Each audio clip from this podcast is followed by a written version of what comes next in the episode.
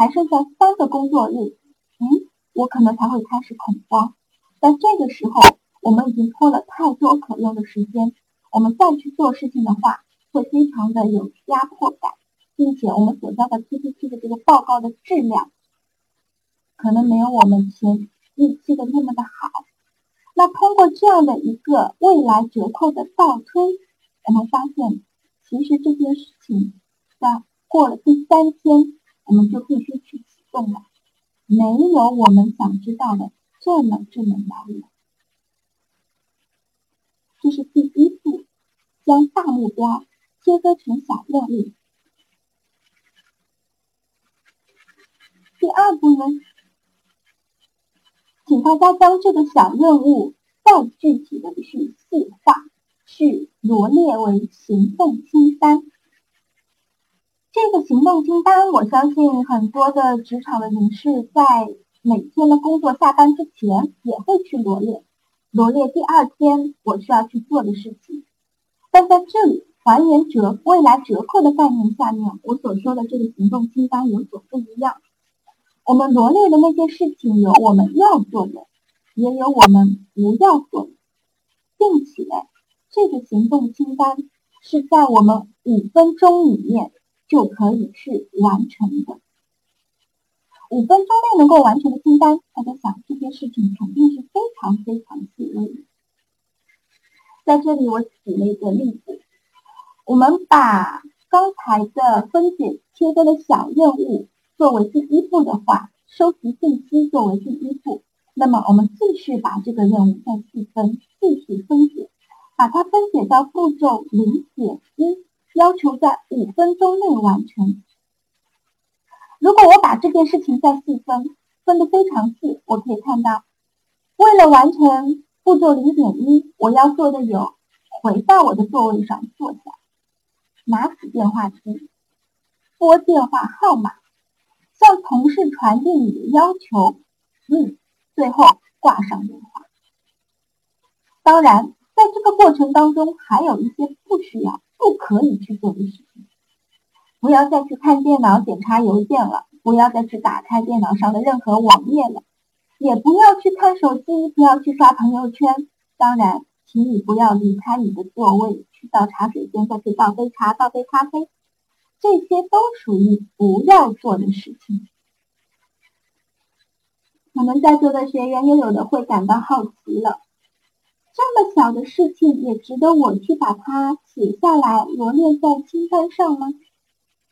其实是的，面对我们的拖延者，真的是需要把我们的要做的每一件事情都把它再细分，分得如此的微小，因为只有它如此微小了，在我们的拖延者看来，这件事情才没那么难。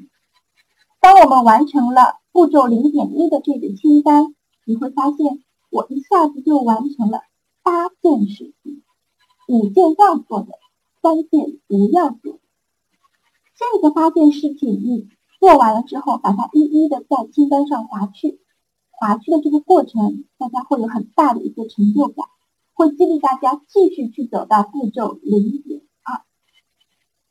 而且大家试想一下，如果我们要做这个步骤零点一，和比起来，我们告诉自己，我要做的是完成一份两周之后要用来演示的 PPT，肯定是。前者给到我们的压力比较小，我们比较容易开始去做。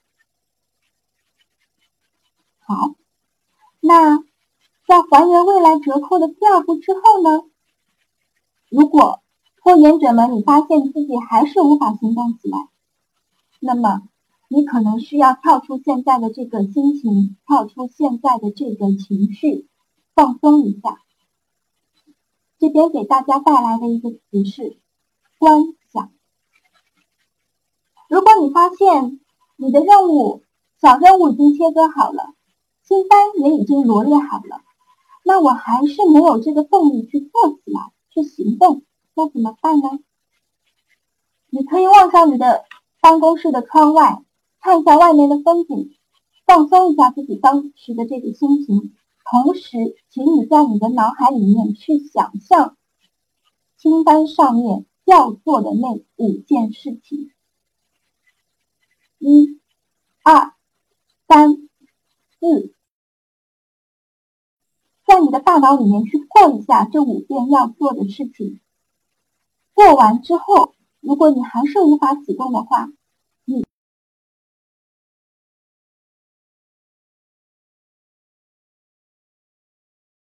电话机，我要拨电话号码，我要向同事传递我的要求。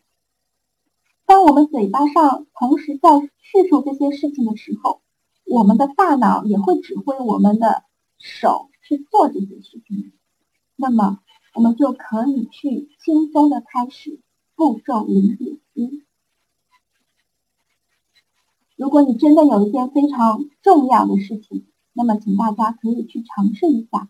如果这件重要的事情还没有开始，有人在拖延的话，请你去尝试。去放松自己，去口头上默念你要做的这行动清单上的五个小点。最后呢，如果你已经完成了步骤零点一，请你及时的奖励自己，自我肯定。你可以去给自己买一杯奶茶，你也可以去奖励自己去看一场球赛。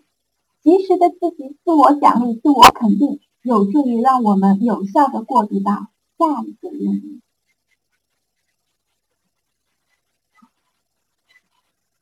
那大家可能会问了，那我们具体在什么时候去做步骤零点一呢？当我们面临到一个比较大的任务，类似于做 PPT，类似于去啊做一件一个项目的计划。我们对于这么大的事件，我们非我们心里总是会想，我要给它腾出足够多的时间，留有足够大片大片的时间，我们才会去启动这个事情。其实这是一个错误的想法，因为如果你在职场上的话，你会发现，永远永远都没有这么完整的三四个小时，让你静下心来，不受干扰的去做一件事情。所以，这样的话，我们只能去用小块小块的时间。那很小块很小块的时间，那就是我们的碎片时间。我们利用这些时间碎片，就可以去进行步骤零点一。那什么时间会是时间碎片呢？哎，比如说我们要去开一个会。那在我们进入会场的时候，那我们可能会提早坐下来。那在会议还没正式开始前，可能有个三五分钟。这个三五分钟，我们是用来做什么呢？就坐在那边和同事聊天，或者是我可以打一个电话，或者是发一个消息，发一份邮件去收集一些信息。那或者在我们出差的路上，在我们等候飞机的时刻。这些时间是在干什么用的呢？不要去浪费了，这些就是时间碎片。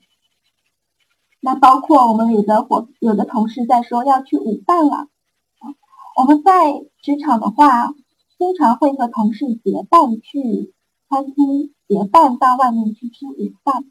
那么在这个你等我，我等你的时刻，我们是在做什么呢？如果同事要从楼上到要从楼上下来和我会合，那我是不是可以利用这一两分钟的一个时间去做些事情呢？这些都是时间碎片。在我读书的时候啊，我的同桌有一个非常有意思的一个习惯。那在我们的下课的时候，我和我的同事经常的。啊，我和我的同学经常的会到操场上面去玩，但是我的同桌呢，他就会利用这些课余的时间去完成作业。可能每个课余时间他只能抄写一点点的作业，但是我会惊讶的发现，等到一天放学结束了，他的大部分作业都已经做完了。这个就是我的同桌在利用时间碎片。那第二个呢？另外给到大家的意见是，远离干扰的环境。如果我们在这个环境下面，或者说我们和特定的同事在一起的时候，我们总是会闲聊一些话题，那么你可能在面对拖延大事件的时候，你放错了环境，请你回到能让自己在办公的时候专注的那个环境。之前在职场，我也有碰到我的同事，他们如果这个团队在做大的项目的时候，他们会特意的去借一个小的会议室，所有的项目成员都会聚在那个会议室里面，同时做这个项目。这样，他们就给自己创造了一个非常好的办公环境，远离了办公室里面可能来自于同事的其他的闲聊的那些打扰，或者来自于同事的那些。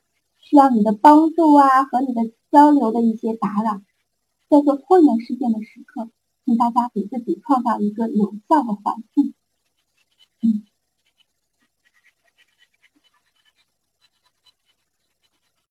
最后的话呢，还给大家一个小的建议：结合轻松的时光，将拖延的事项与轻松的工作时光相结合。给大家举一个例子，你就你就能明白了。我之前有一个朋友呢，他有一个计划是要健身减肥。我相信大家如果是真正的拖延者的话，都有体会。像学英语啊、去健身减肥啊这些属于第二象限的事情，往往是会被拖延的。那我这个朋友也不例外，他口头上叫了很久很久。要去跑步，每天要去跑步，但是他一直没有行动。直到有一天，他发现他找到了一个办法。我的这个朋友啊，非常喜欢去听啊，类似于喜马拉雅这样的一些啊播报软件，听里面的一些长篇的故事小说。他发现啊，他可以一边跑步一边的去听这些故事。平时啊，在工作在生活当中，他。根本没有时间，没有二三十分钟去静下心来，专注的去听这些他喜欢的小说连载。但是呢，在跑步健身的时候，他给自己找到了这么一个时间点。之后，他就开始健身了。他告诉自己：“我不是在跑步，我只是在听我的小说连载的同时，顺便去跑步。”这个例子可以让大家来借鉴。那我们在做那些 让我们看起来非常有压力的大事情、容易拖延的事情的时候，我们是不是也可以结合一些轻松的事情？哎，比如说我们下午茶的时候，如果大家在公司里面习惯在下午的三四点的时候有这么一些比较轻松的时间，你可以尝试用这个时间去开始步骤零点一。或者有的同事啊，他可能会比较喜欢啊，比较早的去来到，比较较早的去来到办公室。这个时候啊，整个办公室还比较的安静，没有很多人来打扰。这个也是属于这个同事的轻松时光。那么，在这个轻松时光，你也可以去执行步骤零点一。大家只要发现你开始了步骤零点一。你会非常流畅的就进入到零点二、零点三，进入到下一个任务。其实我们很多的拖延者，特别是程度在轻度和中度的拖延者，你们才是真正的时间管理高手，因为你们总是在最后的任务的这个期限要到来的这个片刻，非常非常高效的能够把任务完成。你们其实是非常非常厉害的时间掌控者。好，那我今天的这个课程呢，就到这边结束了。嗯，看一下大家有些什么样的问题。我在前面讲课的同时呢，我有看到，嗯，同学在这个板上面有提到的一些问题，其中有一点倒是引起了我的注意。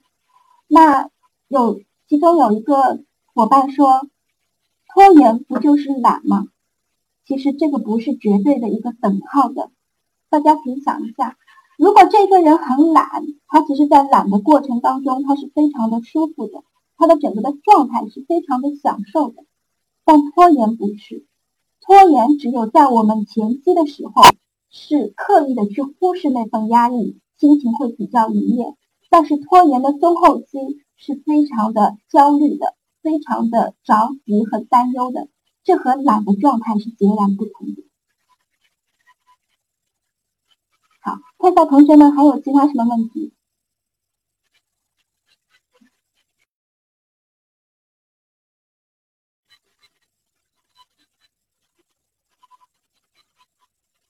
？Cheer up 在那边问有事没做完，但困了还是会去睡，怎么办呢？那这件事情如果等到你睡觉起来再去做，会给到你什么样的一些后果？如果这个后果是你能够承担得住的，那你可能会去睡也没有问题。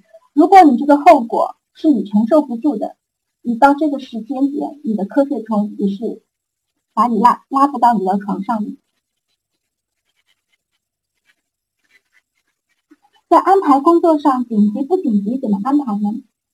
嗯，我想说的是，在时时间管理的这个象限里面，紧急往往是来自于他人的要求，特别是第三象限那些不重要但紧急的事情。这些事情，因为我们人不会自己给自己设定一个非常紧张的一个期限，通常是来自于别人的一个要求。那看一下，如果是来自于别人的这些紧急要求。你是不是真的需要去应答？可以去应答，或者可以去学着试着去说不。那如果是重要又紧急的事情，那么我告诉你，你肯定是把第二象限那些重要不紧急的事情拖啊拖，拖到第一象限变得又重要又紧急了。那这样的情况就是要用到我们刚才的还原未来折扣的技巧。还有一个问题是说，一个人在家工作的时候很慢，怎么办？这个问题我也自己有切身的体会。那么在刚才的利用时间碎片的这个点呢，我们同时还提到了避免干扰的环境。虽然一个人在家没有其他的一些声音干扰，但是对于工作效率来讲，这么安静的声音，这么安静的环境。不是一个很好的工作氛围。如果是这样的话，请你找一下别的工作场所，可以给自己一些压力的，给自己一些监督的一些工作场所。那在这里，我跟你分享一下我自己的一些经验啊。我本人如果是需要做一些非常重要的事情，我知道在家里没有监督的环境，我做不了，我可能会去咖啡厅。咖啡厅里面那些来来往往的人群，我感觉他们好像是在监督我一样，让我不要去打开一部电影，让我不要频繁的去 check 我的手机。你也可以尝试着去找到你自己的监督环境。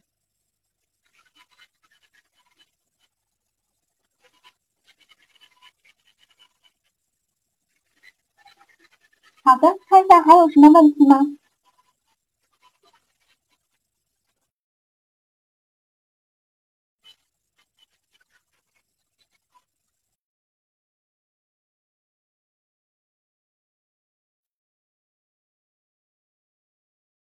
是的，自己在家创业，做起事来是更慢的。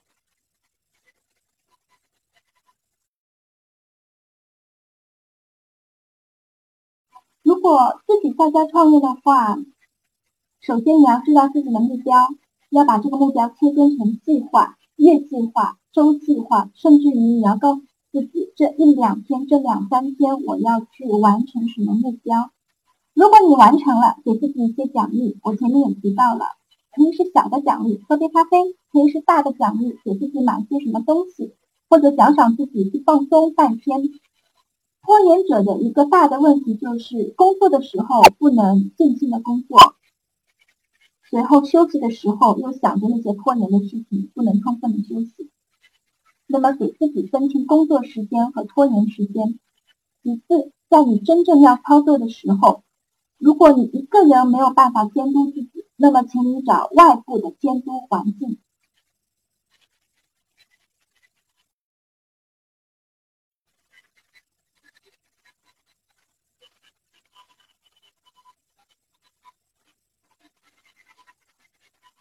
还有什么问题？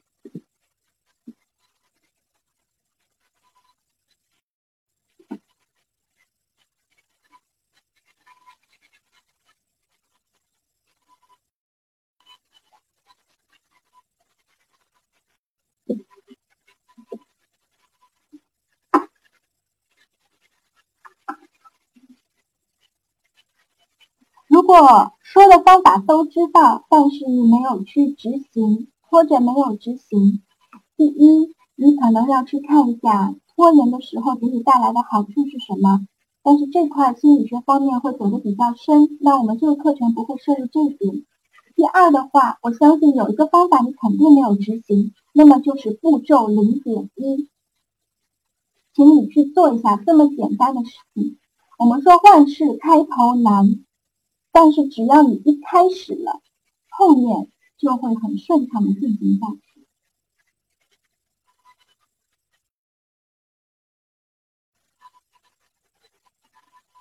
嗯，在家里的嗯工作，可能从金钱的成本是会比较低，但是从时间成本上来会是比较高的。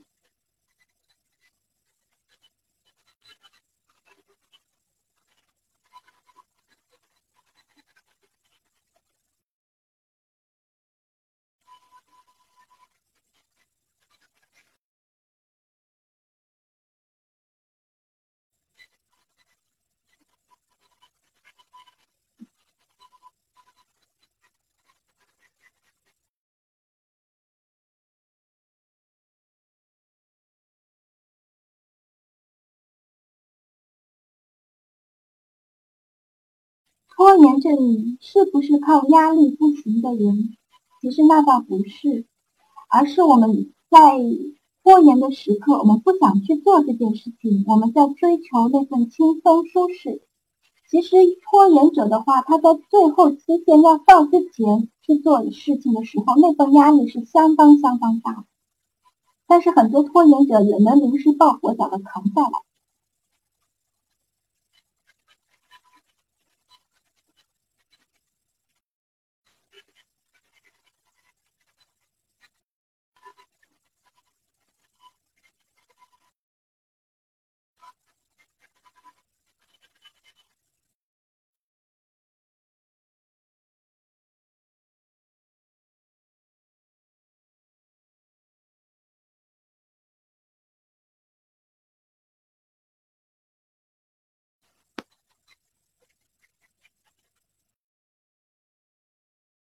是的，很多拖延的深层的原因就是在逃避，就是在回避、所以说。你说的是对的。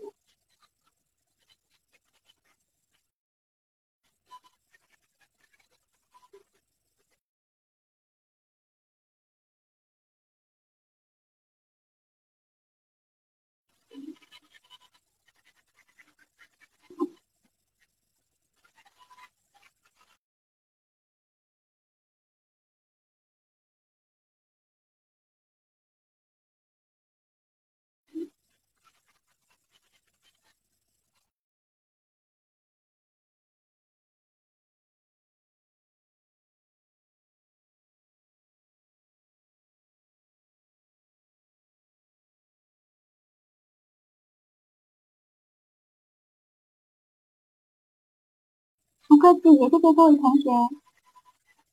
嗯，那这样在最后回复一个问题，最后一个问题，怎么克服赖床？这也是很多拖延者有的一个通病。嗯，但是我想问的话，你赖床，你赖床，你总有最后那一刻非得起床的时间，是不是？如果是说我的闹钟在六点三十分，第一个闹钟已经响了，但我很可能会拖个三十分钟，拖到七点才起床，因为我可能七点十分我一定要出门了，再不出门我今天就要迟到，我就没有全勤奖了。但是在六点三十分和七点之间的这个半小时，其实拖延者你是睡不好的，睡不踏实的。我们要解决的就是这个睡不踏实的问题。那么你也可以试一下，下次你把闹钟闹到六点五十分，甚至于六点五十五分。既然你可以用十分钟的一个时间，快速的、高效的出门，那么为什么不让自己再好好的多睡三十分钟？尝试一下。